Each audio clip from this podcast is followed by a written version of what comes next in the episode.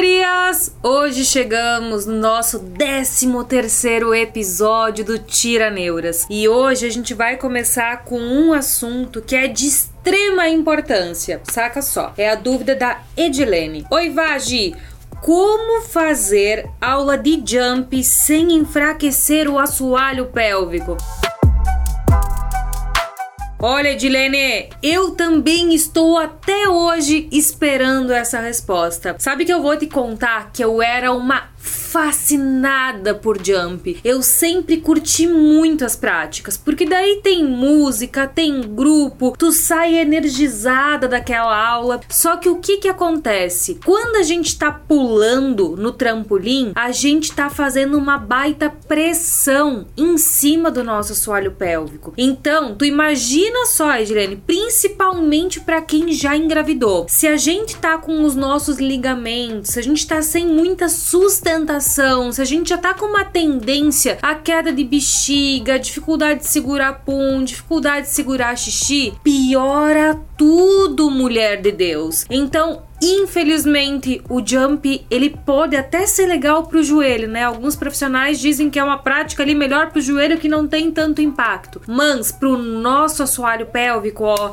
é impacto direto nessa musculatura. Nossa musculatura do assoalho pélvico, ó, ela fica aqui, fazendo o fechamento da nossa pelve. Então, tu imagina só, nós lá pulando, pulando, pulando, pulando com velocidade, com intensidade. Então, tudo isso vai fazer com que a pressão caia em cima da nossa musculatura, principalmente também para quem estiver com sobrepeso. Então, imagina ali uma barriga bem protusa, um abdômen largo. E aí, quando a gente pula o peito já pula, então tu imagina o abdômen pulando em cima, fazendo pressão em cima dessa musculatura do assoalho pélvico. Com o passar do tempo, infelizmente, não é uma prática legal para nossa saúde íntima. E eu era uma adoradora das práticas de jump, principalmente ali nos meus 17, 20 anos. E olha que eu já praticava exercícios íntimos. E nessa época, quando eu fazia jump, eu fazia jump todos os dias, então de segunda a sexta-feira, ali seus 45 minutos de jump. E com o passar do tempo, naquela época também eu pegava bem pesado na academia, ia pra academia, fazia agachamento sem respirar, fazia abdominal sem contrair a musculatura íntima. E nesse período da minha vida, mesmo mesmo sendo jovem, eu tive um período de escapes urinários. Então eu sentia que quando eu tava com vontade de ir no banheiro, eu perdia urina porque eu não conseguia segurar. E olha só, naquela época também eu fazia uma loucurinha. Eu pegava as benwas, as bolinhas de fazer pompoarismo, colocava no interior do canal vaginal e ia pra academia, porque eu achava que isso ia me ajudar a fortalecer, vou trabalhar tudo em conjunto. Porque naquela época eu acreditava acreditava que simplesmente por estar com as bolinhas ali dentro da prática do pomporismo já ia ser o suficiente para promover um fortalecimento da minha musculatura íntima. Então, eu acabava ficando tipo duas horas por dia com as bolinhas, porque eu colocava, ia de a pé pra academia, fazia meu treino de uma hora e pouco, batia um papo, chegava em casa, só tirava quando tomava banho. Então, acabava ficando muito tempo com elas. E hoje em dia, depois de ter estudado, eu sei que o indicado é cerca de 20 minutos com ela dentro. A gente não fica durante horas com as bolinhas ali no interior do canal. Então, isso é muito importante tu cuidar. Então, infelizmente, a gente não tem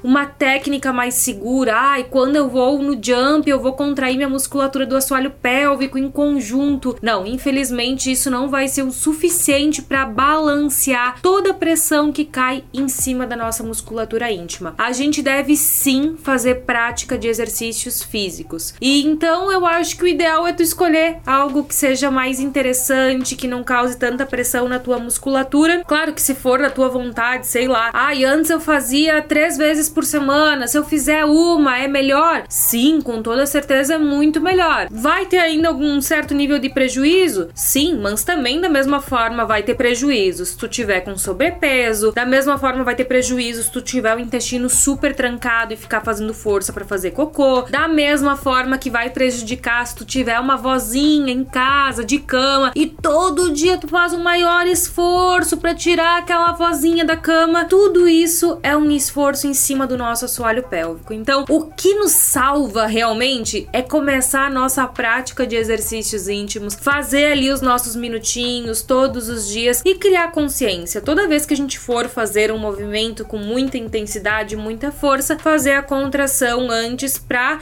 já fechar os nossos esfíncteres e proteger que a gente acabe colocando muita força em cima e fazendo força para empurrar para baixo, porque isso não é legal para nossa saúde íntima. Então, quem sabe aí escolhe alguma coisa que cause menos pressão em cima da tua musculatura. Vê também, né? Às vezes tu é super magrinha, não tem nenhuma queixa, nunca engravidou. Opa, aí tem menos risco, né, do jump fazer alguma lesão em cima da tua musculatura. E lembrando que não é porque tu praticou uma vez, que tu praticou duas vezes vezes que vai acontecer o prejuízo. O prejuízo acontece com o passar do tempo, muitos meses, muitos anos, muitas vezes na semana. Então, por exemplo, uma professora de jump com o passar dos anos, ai ai ai ai ai, eu fico com medo com o que pode ter acontecido ali com o assoalho pélvico dela. Então, já que só o nosso contrai solta salva, bora lá começar uma sequência antes da gente esclarecer outras dúvidas. Hoje a gente vai trabalhar, começar trabalhando com a nossa contração de agilidade, porque imagina só, quando tu vai fazer um pulo, quando tu vai espirrar, quando tu vai tossir, a nossa musculatura precisa ter agilidade de contrair e fechar logo o esfíncter para tu não ter perda de urina e tudo mais. Então, hoje a gente vai trabalhar contração forte, solta bem. Lembrando que o soltar bem não é empurrar para baixo, então não é fazer força como se fosse fazer cocô ali para empurrar. Então é uma contração discreta, mas bem eficiente lá embaixo. Então, bora lá comigo. Preparadas? Contrai forte e solta bem. Dois, três, quatro, cinco, seis sete, oito, nove, dez. Respira. Onze, doze, treze, 14, 15. Só mais cinco. Cinco, quatro, três, dois, um relaxa, descansa. A gente vai dar ali um minutinho mais ou menos de intervalo. Tô aqui cronometrando. Lembrando que a prática de pompoarismo, ela não é por tempo, tá, minha gente? Então não é ficar 10, 15 minutos contraindo de qualquer jeito, fazer qualquer tipo de contração. Não, a gente tem um tipo de treinamento para musculatura. E o que a gente está fazendo aqui é uma ginástica íntima, é aquele exercício que tu faz para não ficar parada, não considerar que tipo assim, ai não faço nada para minha musculatura. Mas se tu quiser um treino eficiente que realmente traga resultados rápidos, aí a gente precisa ter um objetivo, saber quantas vezes a gente vai praticar na semana, intensidade e tudo mais. Então, é super importante mesmo que tu ainda não tenha um objetivo, não tenha um treino específico para ti, isso aqui já é uma grande coisa para quem fica parada e não faz nada ainda relacionado ao contrair e solta. Descansamos e bora lá de novo. Contrai forte e solta bem. 2 3 4 respira. 5 6 7 8 9 10 dez, respira, onze, doze, treze, 14, 15, só mais 5, 5, 4, 3, 2, 1, relaxa, descansa. Lembrando que ânus, períneo, vagina, uretra, clitóris, os três primeiros dedos do canal, tudo isso se movimenta durante a nossa prática de exercícios. Abdômen, meio de coxa, glúteos, ombros, olhos, isso nada precisa se movimentar junto com a nossa prática. Aos pouquinhos tu vai aprendendo a contrair, respirar, lembrando também que tu não precisa compassar. Ai, contrair e respirei. É muita informação, gurias. Por quê? Eu quero que vocês tenham uma autonomia do assoalho pélvico de vocês. Para no momento que vocês forem espirrar, que vocês precisem de agilidade, vocês consigam contrair sem precisar ficar coordenando com respiração. Para que no momento que vocês vão para um momento de intimidade, ter relação, vocês consigam fazer a movimentação sem ter que ficar pensando, meu Deus, eu tenho que ter prazer, contrair, respirar e rebolar. É muita coisa coisa ao mesmo tempo. Então eu quero que desde o começo vocês criem essa consciência de contrair lá embaixo e respirar normalmente. Para mim não importa que vocês estarem compassando, ai, bem puxando e respirando e contraindo e soltando e relaxando, não precisa nada disso.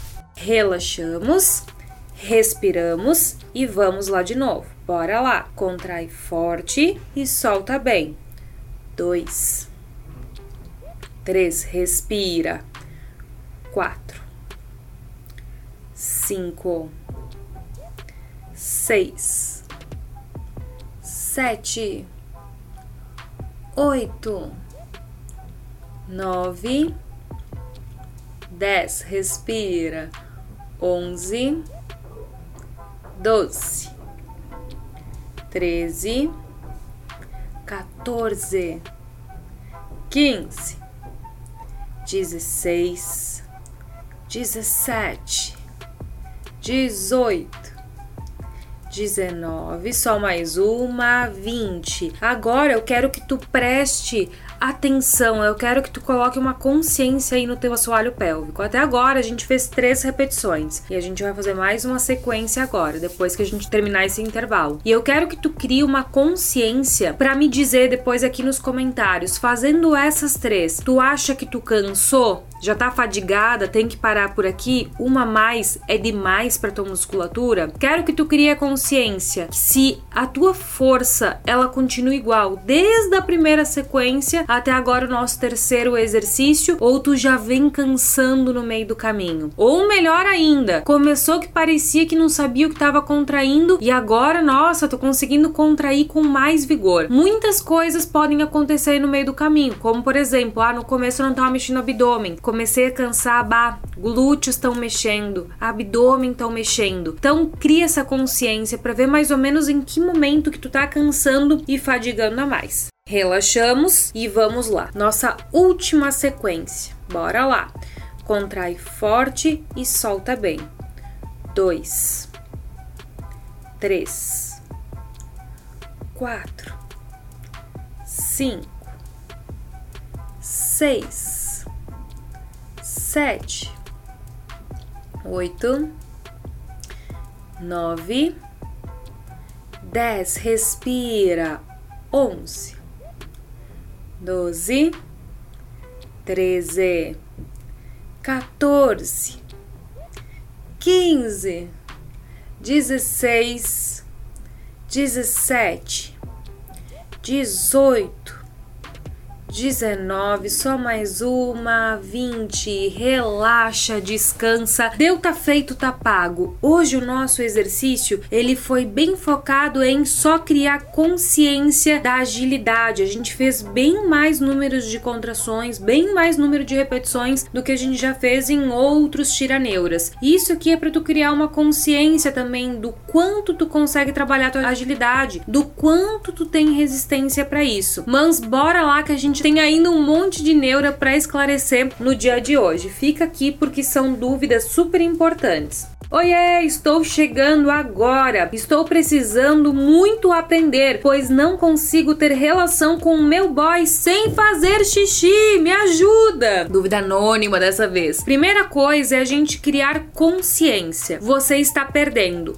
xixi, tá perdendo alguma secreção vaginal, que talvez seja mais aquosa, mais líquida, ou por acaso você está tendo um squirting, que é a saída de um líquido quando a gente chega ali num ápice maior de prazer. Nem sempre essa saída durante o squirting, durante o prazer, ele está relacionado ao orgasmo, ele pode estar relacionado a um pico de tesão que tu tá tendo no momento. Mas é importante sim, se tu tá tendo alguma saída muito grande de líquido, de perceber, opa, esse cheiro aqui é cheiro de xixi, a coloração, a coloração é de xixi, então cheira depois, principalmente que secou, para ver se tu tá sentindo alguma coisa que seja bem voltado a xixi. Xixi deve sair durante o ápice do prazer? Não, xixi não deve sair durante o ápice do prazer. Sair mais lubrificação, mais secreção do canal, ter uma ejaculação feminina, isso pode acontecer. A ejaculação gurias em raras mulheres. Mulheres não precisam ejacular, não precisam ter uma saída de líquido para simbolizar que tiveram prazer. Eu, por exemplo, tenho orgasmos incríveis, orgasmos maravilhosos e nunca tive nenhuma saída de líquido nesses momentos. Então, nada de neura caso não tenha acontecido contigo. A diferença, ó,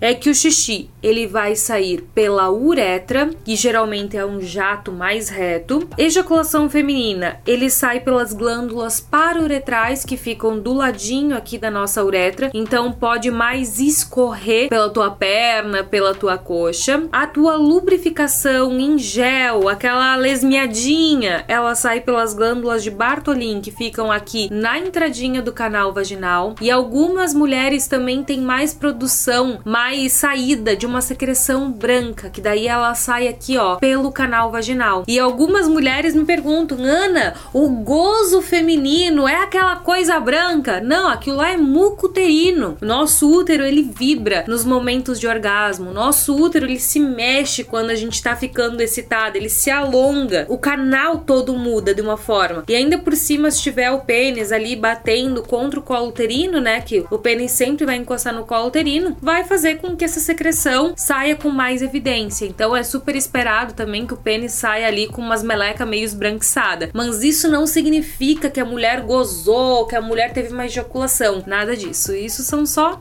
secreções, fluidos que são super esperados. Inclusive aqui no canal tem um vídeo que ele é super importante relacionado a isso, que ele é um vídeo falando é secreção ou é corrimento, que ali eu mostro algumas diferenças de muco e secreção, corrimento e tal, para vocês ficarem antenados para ver se o que tá saindo é algo esperado ou algo normal. Mas se tu por acaso tiver realmente perdendo xixi, que tu vê que tu não consegue controlar o xixi, aí o negócio é diferente. A gente chama de incontinência urinária coital. Tem fisioterapia pélvica para isso. Tem que ver se tu já passou por algum parto, já passou por algum trauma, alguma cirurgia pélvica ou alguma tem algum enfraquecimento importante ali na tua região íntima. Fazer o exercício íntimo então é primordial, é fundamental para recuperar ali o quanto antes para tu não ter mais perdas de urina durante o orgasmo, durante o prazer ou até mesmo durante a penetração, porque olha o que acontece acontece? Tua uretra tá aqui.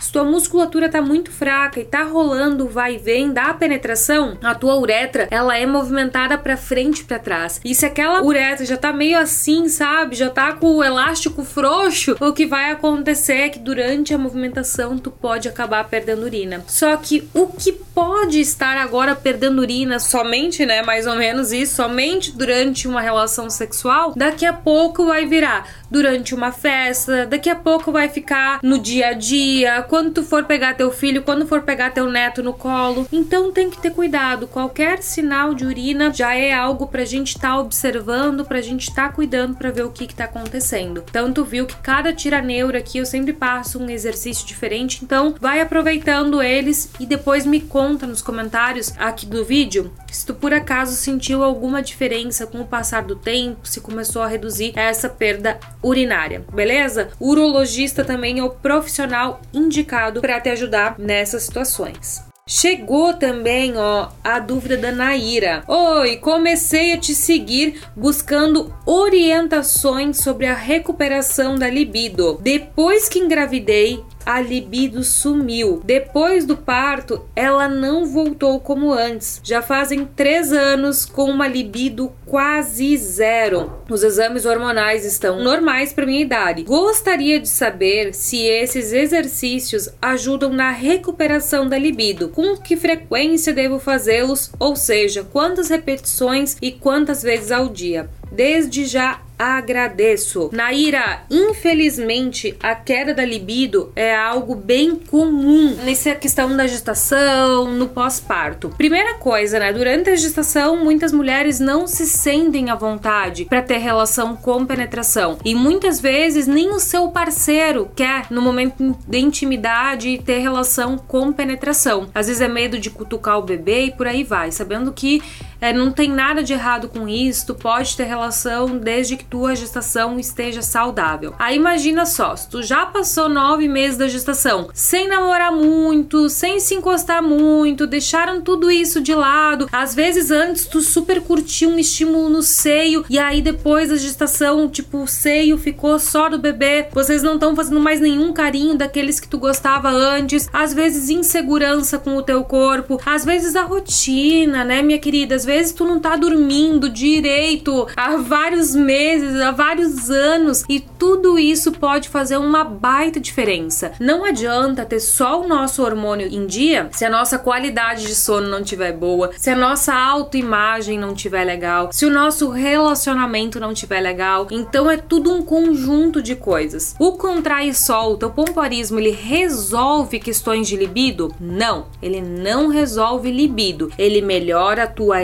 excitação, te deixa mais preparada para os momentos de intimidade, garante mais satisfação e garante orgasmos mais potentes, garante também a satisfação ali do nosso parceiro. Mas a libido, o a vontade pra gente ter relação, infelizmente isso não vai mudar. Então cabe a ti a se olhar de um jeito diferente. Às vezes agora o bebê, né, a criança já tá maior, tá com 3 anos, tá com mais tempo para ti, tá com menos preocupação. Às vezes a criança já tá dormindo direito a noite inteira. Então é aquela coisa, né? Às vezes tomar um banho em paz, às vezes ir no banheiro em paz, sair para fazer uma caminhada, um exercício, tudo isso vai ajudando a contribuir para tua libido e também, né, ter boas amizades, boas conversas, se divertir, se divertir com o parceiro, falar que tu quer resgatar essa libido, esse desejo. O que que no começo do relacionamento vocês dois faziam em conjunto e que tu sente falta de fazer de novo. Que tu lembra, nossa, quando a gente se conheceu, a gente saía, ia pro barzinho, tomar uma cerveja e a gente ia pro pagode, sei lá, imagina tudo que vocês faziam antes e te deixava muito feliz, muito excitada, com muita vontade de chegar logo em casa. Ou nunca foi assim?